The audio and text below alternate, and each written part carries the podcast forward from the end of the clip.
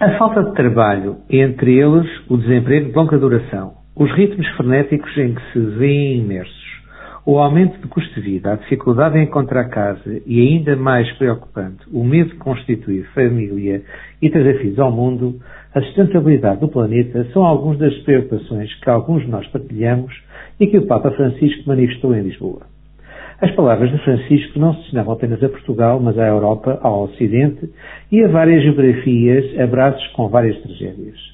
Mesma, nessa mesma Jornada Mundial da Juventude, o líder da Igreja Católica disse esperar que Lisboa seja uma inspiração para enfrentar em conjunto as grandes questões que se colocam à Europa e ao mundo.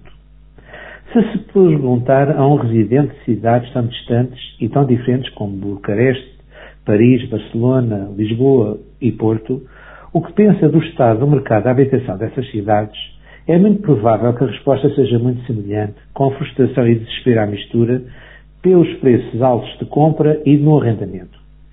Cada mercado é naturalmente diferente, mas há razões para esta crise que se repetem de país para país. A ausência de construção, a falta de habitação pública e social e as migrações em massa para os grandes polos urbanos são apontados como principais causas pelos especialistas. Durante a crise que levou à intervenção do FMI em Portugal e noutros países, e nos que não tiveram intervenção, mas que tiveram recessão, a pandemia, pouco se investiu em habitação. Agora é necessário ir atrás do prejuízo. Voltaram a aparecer os bairros de lata que, na verdade, não tinham desaparecido completamente. Criação por parte dos governos centrais e autarquias de habitação social e a custos reduzidos é essencial para tentar resolver este paradigma. A própria Presidente da Comissão Europeia, Ursula von der Leyen, já abordou este problema vai levar tempo e as pessoas eh, estão sem tempo para esperar. E o que fazer? Em Portugal e outros países, o Estado e as autarquias são donos de inúmeros imóveis.